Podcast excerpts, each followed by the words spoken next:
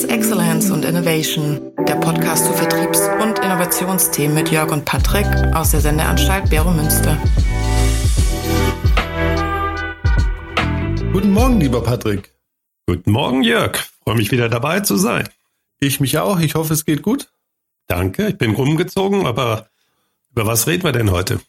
Heute gehen wir ja nach den letzten äh, Podcasts, wo wir ja auf die Fusion of Innovation eingegangen sind, so als die Grundlage, würde ich heute gerne mit dir nochmal über ein ganz konkretes Element sprechen, und zwar den Chasm. Er hat es ja Everett Rogers zwischen der ersten Gruppe, den Innovators und den Early Adopters und dann der Early Majority, also diesen beiden Gruppen, hat er ja da vorgestellt, da ist ein gewisser Gap drin. Er nennt es dann den Chasm. Und das würde ich mal gerne mit dir besprechen, was das heißt, zum einen auch fürs Innovationsmanagement, also auf der Produktseite, aber natürlich dann auch auf den Vertrieb. Und ich freue mich sehr, weil äh, gerade beim letzten Mal haben wir da schon ein bisschen rausgefunden, da haben wir vielleicht eine andere Perspektive auf das Thema. Ja, wunderbar. Ich glaube, hattest du gerade gesagt, äh, Crossing the Chasm ist von Jeffrey Moore. Ja, genau. Das ist noch ganz wichtig. Das ist eine Ergänzung aus Anfang der 90er Jahre Mhm. Und ähm, Jeffrey Moore kommt aus dem Tech-Management und hat eben festgestellt, dass es ein Problem ist, äh, diese unterschiedlichen Kundensegmente ganz am Anfang, die Innovatoren, die haben andere Ansprüche oder zumindest nach seiner Meinung andere Ansprüche als dann später die Early Adapters oder die Early Majority. Und ähm, das ist natürlich eine ganz fundamentale Frage, nicht nur für den Vertrieb, sondern auch fürs Produktmanagement. Mhm. Auf, äh, zur Vorbereitung habe ich mir das auch nochmal durchgelesen so und äh, Rogers hat ja dann eigentlich zu den Aussagen von Moore erstmal eine kritische Haltung eingenommen und gesagt, also so schlimm ist das Chasm gar nicht oder so groß. Also auch ganz interessant, dass auch zwischen den beiden ja so eine gewisse, wie soll man sagen, Gibt es das, gibt es das nicht? Wo ist das? Wie groß ist das? Kann man das überhaupt auch steuern? Also das fand ich noch ganz interessant, dass Rogers da auch ein bisschen kritisch war zu den Aussagen von Moore. Wie siehst du das? Also ich, vielleicht ist das sowieso wichtig. Modelle sind immer nur so gut, wie sie die Komplexität beschreiben. Und sie müssen vereinfachen. Und die Grundidee ist einfach, dass man sich Gedanken machen muss, ist das Produkt, was die Innovatoren anspricht, auch später ein Produkt, was für alle gilt? Mhm. Und ähm, Jeffrey Moore kommt nun mal aus dem Hightech-Bereich, äh, wo es sehr viele ja, Leichen gibt an Produkten, die Innovatoren angesprochen haben, aber später keinen interessiert hat. Also ja. das ist vielleicht auch ein Thema, was sehr stark aus dem Hightech-Bereich kommt. Mhm. Aber ich würde das nicht ähm, komplett äh, sagen, dass es auch in der anderen Welt nicht gilt. Also ich habe mir Beispiele mal angeguckt, äh, Elektromobilität kann man das wunderbar äh, auch zeigen. Ja, darüber würde ich gerne mit dir reden. Weil also für, für mich jetzt aus dem Sales heraus ist ja so die Perspektive, ich hatte es ja beim letzten Mal angesprochen, was ich so toll finde an den, an diesem Diffusion of Innovation Modell, dass ich eine Segmentierung habe auf die Innovation, die ich ja äh, sonst normalerweise im Horizont 1 über den Kundenwert mache oder die Bedürfnisse, kann ich hier noch stärker eine weitere Segmentierungsachse, sage ich mal, Innovation Readiness in, für den Vertrieb einbauen und die Effizienz und die Effektivität steigern, also das Sales Excellence optimieren. Das ist so meine Vertriebsperspektive. Und mein Verständnis aus dem Vertrieb war, jetzt lassen wir vielleicht mal die Innovators außen vor, das hattest du ja beim letzten Mal gesagt, das sind ja vielleicht dann doch die Freaks, da gehe ich mit. Aber für mich war es immer so, dass ich sage, okay, ich habe diese Early Adopters, und als Vertriebler muss ich eigentlich die Early Adopters rausfinden, dass ich die dann wieder für die Weiterempfehlung nutzen kann für die Early Majority. Das war eigentlich so mein, mein Vertriebsperspektive auf das Ganze. Wie siehst du das? Weil du hast beim letzten Mal gesagt, dann, das liegt schon auch, das Produkt muss sich dann auch noch verändern. Das habe ich jetzt nie so gesehen. Ich habe eigentlich eher immer nur an den Vertriebsansatz gedacht, wenn ich an diese beiden Zielgruppen denke. Oder ein schönes Beispiel ist vielleicht die Elektromobilität und äh, auch die große Chance oder Stärke, die Tesla gezeigt hat. Es ist ja nicht so, dass es keine Elektroautos zum Beispiel vorher gab. Also ich mhm. habe kurz mal nachgeguckt, es gab mal ein City EL, äh, das war das meistverkaufteste äh, Elektroauto in Europa, 6000 Stück bis 2008.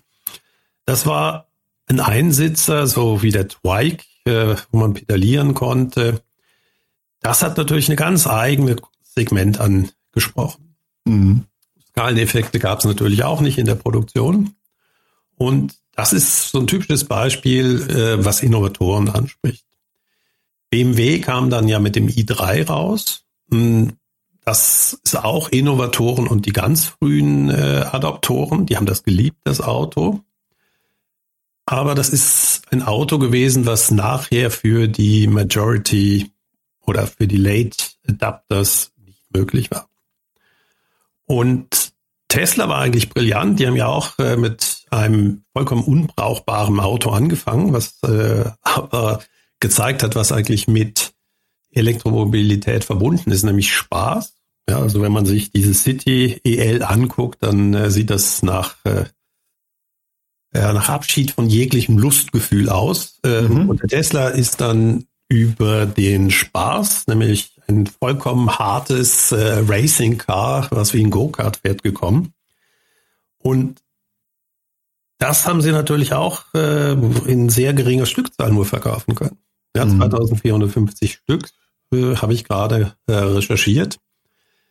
Und das ist ein typisches Beispiel, damit kommt man nicht weiter.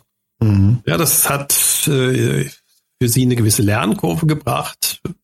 Das ist eigentlich nichts weiteres als ein Prototyp. Mhm. Ja, das gleiche hat ja auch BMW versucht äh, beim i3, sehr unterschiedliche Materialien, die sind wirklich ans Limit gegangen und haben eigentlich damit auch Kunden überfordert. Ja, aber könnte man das jetzt dann sagen, das ist dann schon Horizont 3? Also es kann man jetzt unterscheiden und sagen, also es gibt so, wenn man sich nur mal die Produktebene anschaut, die sind dann in so früh und so disruptiv oder innovativ, dass ich hier einfach dann wirklich eine ganz andere Herausforderung habe und eigentlich wenn wir jetzt über den Vertrieb wie beim letzten Mal gesprochen haben, sind es Horizont 2 Innovationen. Also kann man das so unterscheiden, dass die Firmen, also ich gucke jetzt immer wieder von der Vertriebsperspektive drauf.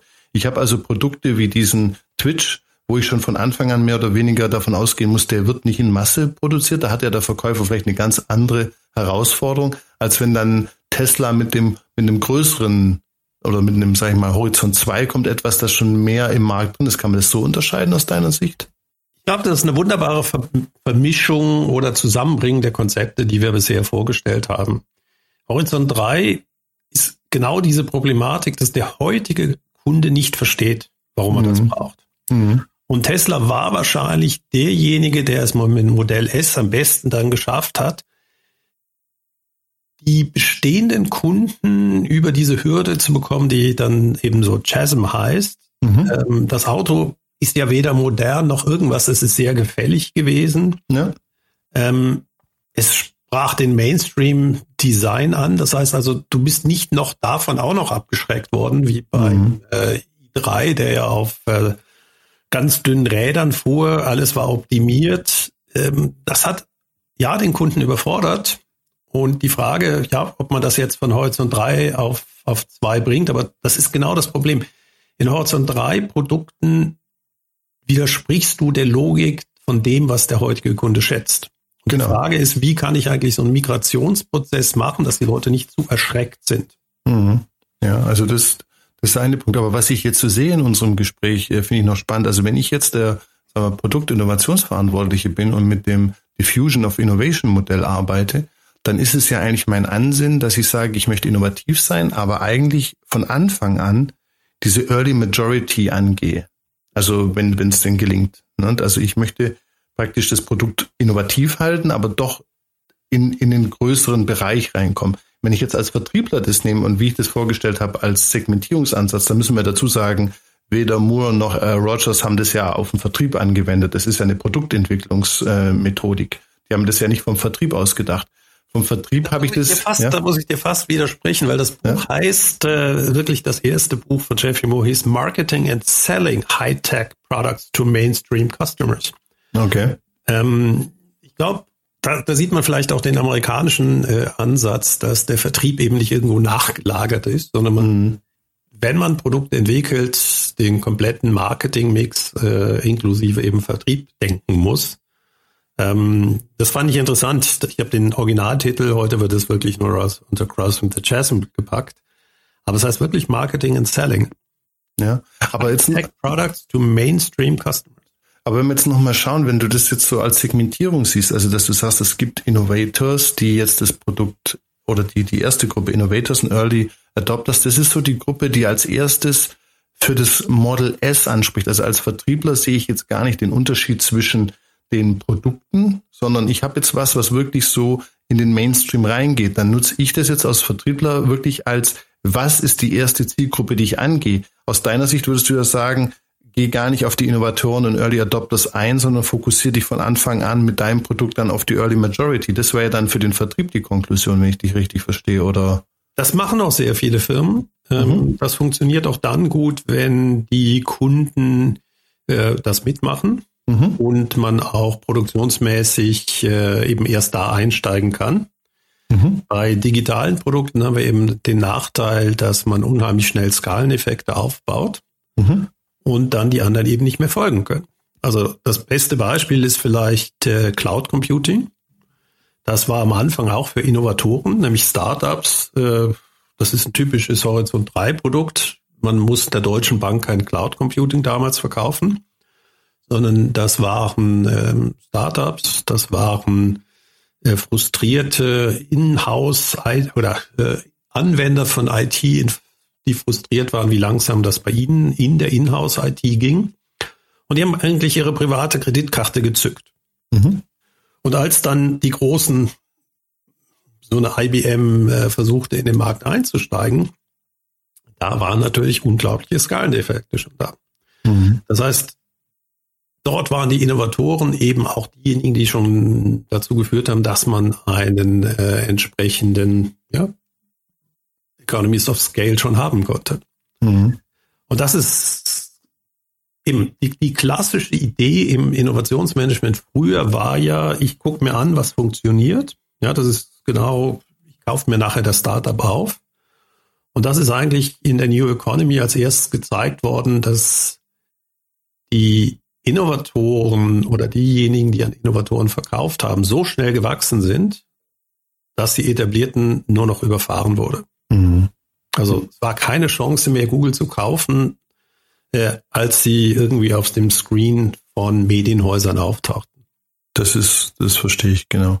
Ja, die Perspektive ist mir völlig klar. Wie gesagt, aus der Vertriebsperspektive eigentlich so ein bisschen, weil auch äh, äh, Moore sagt auch äh, in seinem Buch ja, dass du die Weiterempfehlung von Innovatoren und Early Adoptern auf die äh, folgenden Gruppe, dass diese Weiterempfehlung auch gar nicht so gut funktioniert. Also dass dass dann auch die Gruppen sich unterschiedlich erkennen und sehen, okay, das ist eine ganz andere Firma. Und das ist ja ein bisschen, was du gesagt hast. Also wenn so eine deutsche Bank auf ein Startup trifft und das Startup sagt, das ist eine super Cloud Computing, heißt es ja noch lange nicht, dass das dann eine deutsche Bank überzeugt. Also man kann das ja schon auch äh, nachvollziehen. Also de, den Gedanken gehe ich mit.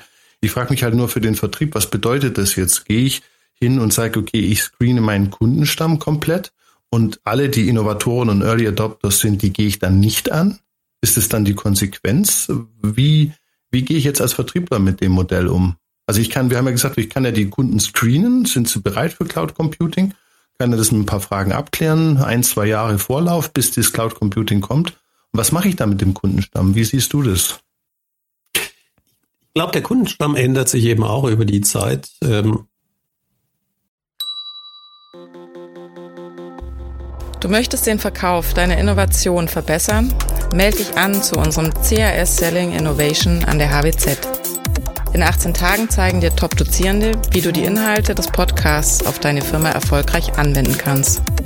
Informationen unter Selling Innovation HWZ. Melde dich an. Das ursprünglich war ja der, der Firmenmarkt der Treiber. Mhm. Und ähm, das hat sich eben herausgestellt, wer auf dem Firmenmarkt sitzt, der hat eigentlich immer die Late Majority, ja, Risk-Averse mhm. und so weiter. Mhm. Und das, ja, wahrscheinlich einer der größten Künste, herauszufinden, auf welches Kundensegment man setzt, ohne sich eben zu verbrennen mit Bleeding Edge. Mhm. Das ist ein, ein, ein absolutes Riesenthema. Mhm. Ähm, was man wahrscheinlich machen kann, ist am Anfang Aufmerksamkeit mit einer Art Prototypenshow. Ja, das ist ja auch sehr häufig große Firmen, sind ja selber nicht sehr innovativ, haben aber Innovationsabteilungen. Die kann man verwenden, damit man dann so eine gewisse Sichtbarkeit hat. Aber da stimme ich Jeffrey Moore vollkommen überein. Wenn die UBS, äh, einfach nur als Beispiel, deren Innovationseinheit irgendwas ausprobiert, heißt es nicht, dass nachher die ganze UBS das übernimmt. Mhm. Und mein Tipp wirklich für Tech-Vertriebler ist, versucht nicht an die Innovationseinheiten zu verkaufen, um dort Umsatz zu machen, sondern höchstens um zu behaupten, ihr hättet die UBS jetzt bearbeitet mhm. oder als Kunde. Das mhm. ist eigentlich auch der Frust, den ganz viele ähm, Startups in Deutschland und auch in der Schweiz haben. Wir haben leider nicht sehr innovative Kunden in der Early ähm, oder bei den, bei den Early Adapters. Mhm. Also wir haben, kennen einige Schweizer Startups, die mussten über Amerika gehen, über große Banken dort, weil dort gibt es keine Innovationsabteilung, sondern die haben dann einfach 37.000 äh, Lizenzen verkauft. Und damit wiederum, weil es eine der renommiertesten amerikanischen Banken ist, konnte man dann äh, in der Schweiz kommen. Mhm. Ja, das heißt also, gucken, wie ready eine Firma ist, ein Produkt zu kaufen, ist ein Kern des Produktmanagements und nachher auch für die Effizienz und Effektivität des Vertriebs. Das heißt also, es ist nicht nur die Zielgruppe an sich, die sich, äh, die, über die man als Vertriebler und als Innovationsverantwortlicher sprechen muss, sondern es ist wirklich auch äh, die Zielgruppe, dass man da wirklich auch sich klar wird und definiert, okay, wir bringen jetzt was raus, so ein Prototyp, das ist so edge, dass wir auf die ersten gehen im Vertrieb. Also, dass man einfach auch gegenseitig die Erwartungshaltung richtig misst. Also, das ist ein Thema, ähm, was ich denke sehr, sehr wichtig ist, dass man das nochmal im Hinterkopf hat. Und das ist ja äh, auch angesprochen, eben gerade bei Startups, wenn wir jetzt mal in die Startup B2B-Welt gehen. Wie ist denn das da? Ich habe jetzt da, ich komme jetzt raus mit einem Produkt. Super innovativ. Ne? Und jetzt habe ich da einen Vertriebsmitarbeiter. Was macht denn der? Ganz wichtig, am Anfang hat man keinen Vertrieb in solch okay. einer Struktur.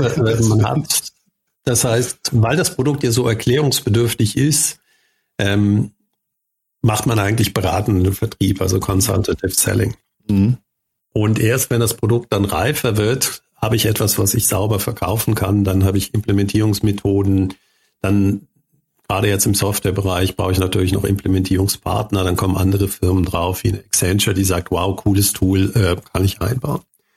Und das ist wahrscheinlich ist, ist dieser Punkt, den du angesprochen hast mit diesen unterschiedlichen Segmentierungen, man muss es eben sehr viel dynamischer sehen, wie man seinen mhm. Vertrieb ändert. Es gibt nicht die Struktur, sondern man muss immer gucken, versteht der Kunde über, also Produkte verkaufen sich dann natürlich am einfachsten, wenn der Kunde versteht, welches Problem für ihn gelöst wird. Genau. Ähm, aber auch dann passt das in die Infrastruktur hinein. Das ist ja zum Beispiel ein Beispiel. IBM ist äh, im Cloud Computer nicht weitergekommen. Microsoft ist auch ein eher später gewesen, aber mit äh, äh, Azure kamen sie natürlich extrem gut rein, weil die IT ist total langweilig, die meiste. Und äh, wenn die Office hat, dann kauft sie auch noch Teams. Mhm. Und wenn das dann zufällig äh, in der Cloud läuft, dann machen sie das auch noch. Das heißt, das ist eigentlich so eine Strategie, die natürlich nur einer fahren kann, der eine etablierte Basis hat. Mhm. Ja, also deswegen kann, ist der Ansatz von VW ähm, in der Elektromobilität erst dann zu kommen, wenn eine gewisse Reife kommt und dann seine bestehenden Kundensegmente anzusprechen, ist etwas komplett anderes, als wenn ein Newcomer wie Tesla das machen muss. Verstanden. Also das ist eben, wahrscheinlich für mich hast du einer der wichtigsten Punkte angesprochen. Ich nervt mich unglaublich, dass Leute immer behaupten, es gibt eine Lösung. Mhm. Ja, sondern man hat, man muss wissen, wer man ist, welche Stärken man hat. Und dann baut man darum sein Geschäftsmodell, aber eben mit dem Verstehen dieser unheimlich komplexen Zusammenhänge. Mhm. Ja, oder was, was ich mir auch jetzt nochmal überlegt habe, ist ja auch die Möglichkeit, dass man sagt, okay, ich fange mit was an und dann muss ich halt auch die Sachen ändern. Also ich muss ja nicht, äh, es kommt natürlich jetzt auf die, also wenn ich jetzt ein Auto baue, ist es natürlich jetzt, äh, sage ich mal, eine größere Sache, Produktionsanlage. Ne? Also so ein Auto hast nicht so schnell entworfen, das braucht Zeit. Aber wenn ich jetzt mal ins Digitale gehe und äh, jetzt nehme ich mal wieder so eine klassische B2B-Firma, die so mit IoT, also Software oder Service-Ideen an ihrem bestehenden Produkt auf den Markt gehen möchte und das ergänzen möchte. Also es gibt ja zum Beispiel Schlüssel-Schließsysteme oder Gestern jetzt in Deutschland ja die große Diskussion, dass die Zähler rückwärts gehen im Hausbau. Also es gibt ja viele Möglichkeiten, deine bestehenden Produkte zu digitalisieren, sage ich mal. Und da ist es ja dann so, dass ich sagen kann, okay, ich habe dann meine Innovators, Early Adopters, für die mache ich das teste das mal aus, wie funktioniert das?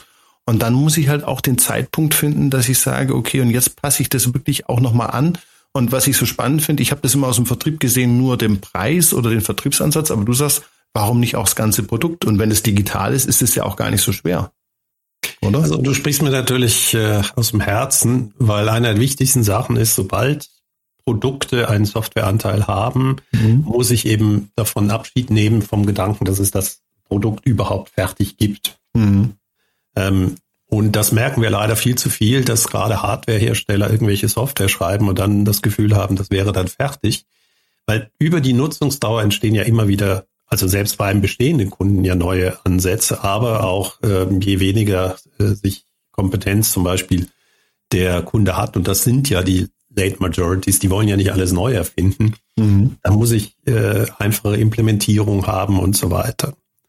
Und äh, ja, dieses Denken, dass ein Produkt in Versionierung sich entwickelt im Markt, ist ganz wichtig. Und da brauche ich natürlich, und deswegen finde ich es äh, sehr richtig, dass wir Produktmanagement auch immer wieder erwähnen, dass im Produktmanagement das eben auch vorgesehen ist. Ähm, und da tun wir uns natürlich unheimlich schwer. Du hast das, den Automobilbau angesprochen. Die denken normalerweise in Autoplattformen, die sind Hardware, das ist alle sieben Jahre, passiert da was. Und da kommen natürlich Entwicklungsgeschwindigkeiten, die nicht vorgesehen waren. Mhm. Das heißt, da tritt eine Dynamik der Produktentwicklung auf etwas ein, was sie intern gar nicht stemmen können. Ja, und da kann der Vertrieb natürlich nichts dafür. Mhm. Aber vielleicht ein ganz absurdes Beispiel, wo das äh, äh, passiert ist. Eigentlich ist es ja erstaunlich, dass die, die gelbe Seiten äh, hatten, nicht diejenigen waren, die auch Kleinanzeigen am besten verkauft haben. Aber es gibt eine große Firma, die sich damit beschäftigt hat die konnte nur, weil ihr SAP-System nichts anderes äh, implementiert hatte, die konnte nur Werbung auch online schalten, die einmal im Jahr ausgetauscht wurde. Ja, weil das Telefonbuchdruck war einmal gab es eine neue Auflage, der ganze Vertrieb war darauf ausgerichtet und digital eben sowas wie, ich habe ein Budget und wenn es weg ist, dann, äh, dann ja, hört das mit der Anzeige auf und ich kann die schalten, wann ich möchte. Das war im ganzen IT-System nicht vorgesehen. Mhm. Und da kannst du dir vorstellen, ein Newcomer, der hat die Probleme nicht. Der hat eine andere Architektur. Das heißt, der beste Vertrieb kann ja solche Produkte gar nicht verkaufen, weil die inter, weil das so weit weg von der Realität ist. Ähm, das haben dann irgendwelche Late äh, Adapters vielleicht noch gekauft, weil die noch aus der Telefonbuchzeit kamen. Aber ja, heute sind sie ja nichts in dem Bereich. Mhm. Ja, weil das sehe ich also auch genau gleich. Also das, das ist ein wirklich zentraler Punkt, dass man das berücksichtigt. Eine Sache, die ich auch noch so äh, bei Moore dann gelesen hatte, dass er sagt, und äh, das weiß ich auch nicht, ob das so pauschal, weil es geht ja immer darum, was du auch gesagt hast, dieses so, es gibt so eine Strategie oder so eine Regel. Es ist ja schon auch alles so im Fluss in dem ganzen Modell. Und er sagt, man soll sich nur auf eine Zielgruppe einschießen zu einem gewissen Zeitpunkt. Also man soll wirklich ganz gezielt eine Zielgruppe angehen. Da bin ich ja noch happy aus Vertriebssicht, ne, dass man sich nicht verzettelt. Also für mich ist immer, ich gucke immer sehr stark auf Effizienz, ne, weil Vertrieb einfach teuer und nicht verzetteln, das finde ich ja noch gut. Auf der anderen Seite habe ich mir überlegt, es geht ja auch um den einen Kunden sozusagen im Vertrieb vorbereiten. Jetzt gehe ich mal B2B. Wir haben ja Sales-Zyklen von zwei Jahren. Ne? Wir haben ja nicht jetzt, der kauft ja nicht morgen die Coca-Cola-Dose. Das heißt, wenn ich jetzt sage, ich gehe jetzt nur mal auf die, sagen wir mal, Early Adopters, gib mir da zwei Jahre Zeit und fange dann mit der Early Majority an, dann brauche ich ja schon mal vier Jahre, bis da irgendwas passiert. Also ist das auch wieder, weil es so stark aus der Hightech kommt oder? Wie siehst du ich das? muss gerade amüsiert lächeln äh, oder lachen fast. Äh, meine längste Lead-Time war zehn Jahre. Mhm. Ähm, aber das lassen wir mal weg. Eben der B2B-Markt, ich habe das ja in meinem Buch so beschrieben, der komische Kunde. Mhm. Ähm, und du beschreibst ihn wunderbar. Ganz viele Vertriebsorganisationen, die dieses Thema haben, machen den aktiven Verkauf nur mit den ja direkt äh, mit den Prospects, die wirklich Sinn machen. Mhm. Und machen mit dem anderen Teil dann eher Marketingaktivitäten. Zum Beispiel, man lädt sie dann ähm, auf Konferenzen ein. Aber das direkten Ansprache macht man nicht mit denen. Ja, das sieht man sehr viel auf diesen Entwicklerkonferenzen. Da hat man die Innovatoren und Early Adapters dürfen vorne Reden halten, wie cool das Projekt ist, weil ja das verkauft sich am besten, wenn ein anderer Kunde etwas erzählt. Und dann lädt man einfach äh, ja, Kunden ein und die noch nicht bereit sind, um ihr Mindset eben vorzubereiten. Ja, das ist ja der, der klassische Bereich, ähm, der, der diese Anlässe, wo man eben einlädt, wo man direkte Kunden hat, aber dann schon die anderen vorbereitet. Aber das ist dann nicht ein klassischer Lead, den man äh, abarbeitet und sagt, mit der Wahrscheinlichkeit kommt der, sondern das ist einfach Prospects, äh, die man sich warm hält. Okay, also dann kann man diskutieren, was er damit meint, äh, mit äh, Fokus auf eine Gruppe. Aber für mich ist es schon, äh, also ich fand das beim letzten Mal dein, dein Grillbeispiel sehr eindrücklich, weil ich da selber auch von betroffen bin. Äh, auf meinem Balkon steht da auch so einer und äh, wie soll man sagen, beschallt die Nachbarschaft. Ähm, aber für mich ist es dann schon jetzt wieder aus Vertriebssicht, ich, ich gehe dann doch auf zwei Zielgruppen ein. Ich habe einfach jetzt im Tagesgeschäft meine, meine äh, Early, Early Adopters oder meine Innovators, da gehe ich drauf aber ich muss trotzdem mir überlegen, was ist die Botschaft, was, wie, welche Formate, welche Touchpoints nehme ich für den ganzen Rest. Also das ist nicht so, dass ich die einfach außen Acht lasse. Also so ein Event muss ja auch überlegen, wen lade ich ein, was sind die Botschaften. Also so wie das in dem Buch beschrieben ist, klang das für mich jetzt wirklich so, dass ich sage, okay, lieber Vertrieb, geh nur zu der Gruppe, mach mit denen ein Event, mach mit denen irgendwie. Und jetzt so deine Aussage ist ja schon, dass ich sage, okay, ich mache das breiter auf. Und es macht für mich auch Sinn. Also deshalb kann ich bei dem Buchsatz kann man ja auch missverstehen, ne? kann ich nicht so ganz folgen. Es liegt auch ein bisschen daran, dass in Amerika eine Presse existiert, die Erfolgsgeschichten sehr schnell hochschreibt. Mhm. Ja, wir haben ja, wir haben ja gar nicht, also wenn in Amerika du irgendwie zehn Kunden hast, die einigermaßen äh, bekannt oder innovativ ist, dann bist du in der Business Week früher gewesen und heute Business Insider und so weiter, wirst du hochgejubelt. Das heißt, ein Teil hat ja eigentlich die Community drumherum gemacht, mhm. dass du bekannt wurdest. Das ist auch ein Thema. Man wurde dann eben als Investor oder von irgendwelchen Investorenshows eingeladen. Also da, da kam das fast automatisch. Bei uns hier in der Schweiz ist es deutlich mehr, dass man das aktiv angehen muss. Mhm. Ähm, aber eben auch das wieder, wir, wie viele Unternehmen haben wir, die ganz am Anfang gehypt wurden alle reden drüber, aber sie schaffen dann diesen Chasen nicht, weil auch das Produkt ist dann einfach nicht auf die Reihe bekommt. Mhm. Ja, die waren am Anfang hoch innovativ, aber für die Early Adapters ist zum Beispiel nicht entscheidend, ob das jetzt äh, das Nonplusultra ist, sondern funktioniert das? Macht es mein Leben besser? Ja, wieder mhm. löst es meinen Job? Mhm. Und da scheitern natürlich jede Menge Unternehmen dran. Ja, das ist nicht nur ein Vertriebsthema, sondern es ist sehr stark auch Produktmanagement-Thema. Bin ich bereit für die Masse? Mhm. Kann ich auch liefern? Mhm. Aber wenn du jetzt, du, du bist ja da, also viel, viel näher dran, also äh, an dem Thema auch gerade aus der Startup-Welt und kennst ja auch die Firmen sehr, sehr gut. Was ist denn so dein, ich meine, das ist immer schwer so pauschal zu sagen, aber wir, wir kommen ja zum Ergebnis, ist Produkt und Vertrieb, aber was ist denn deine Empfehlung, wenn wir jetzt mal sagen, vielleicht so Startup oder Großkonzerne so zum Jazz und gibt es da für dich und sagst, da würde ich jetzt bei einem Startup eher aufs Produkt setzen und weniger auf den Vertrieb. Im Großkonzern ist es dann doch vielleicht auch ein Vertriebsthema. Ähm, wenn ich jetzt so eine Swisscom anschaue, wenn ich natürlich 10.000 Kunden schon in meinem Datenbank habe, also spielt sich natürlich viel leichter auf mit Kundendaten, als wenn ich ein Startup bin und erstmal überhaupt Termine kriege. Ne? Also das ist ja auch vielleicht so ein Unterschied für den Vertrieb. Wie siehst du das? Ist das, kann man das überhaupt beantworten, so eine Frage, oder? Ja, das ist ja die, die, die große Frage. Vielleicht im Vertrieb oder für Startups. Vertrieb passiert nicht automatisch. Mhm. Vertrieb ist eine Kernfunktion. Ähm, gibt so den schönen Satz, I pitch, therefore I am. Mhm. Aber das ist auch nicht die Aufgabe des Vertriebs. Ähm, dafür ist man am Anfang zu klein, sondern das ist häufig beim CEO äh, angesiedelt, der eben neben Investoren ähm, auch die ersten Kunden finden muss. Und da muss ich natürlich sauber segmentieren und ganz große Warnung davor mit vor Innovationsabteilung die können einen unglaublich lange beschäftigen, aber es gibt dann lang einfach keinen großen Umsatz. Und die Kunst ist wirklich den richtigen Kunden finden. Ähm, das hat auch was mit Zufällen zu tun, aber man kann eben die Anzahl der Zufälle äh, erhöhen und das heißt dann eben Vertrieb. Mhm. ähm, all das, was du als Standard in Großfirmen siehst, nämlich Segmentierung, äh, Abarbeiten, ähm, aber auch ganz klar sagen, hm, das ist kein Kunde, das gehört dazu. Und dann sich auch eine Maschine haben, wo man Leute, wo man merkt, ja, die haben schon mal interessiert zugehört, aber sind jetzt nicht in der nächsten Sekunde schreiben die Umsatz, dass man die daneben legt und die zum Beispiel über Newsletter bearbeitet äh, und so weiter. Mhm.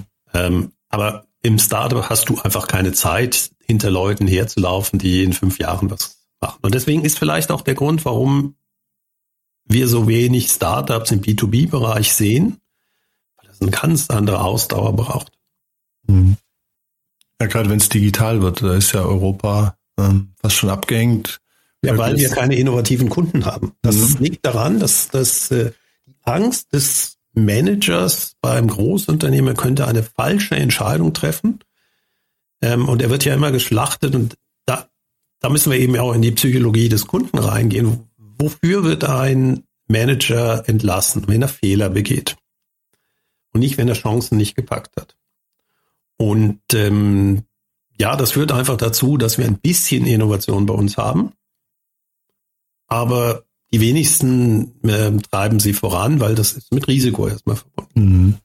Und es funktioniert dann, in den B2B-Markt reinzukommen, wenn eben deine, das, was beim Grill ja schon war, äh, eine Minimumanzahl da war, wo du sagen kannst, ja, die anderen haben es ja auch schon gemacht.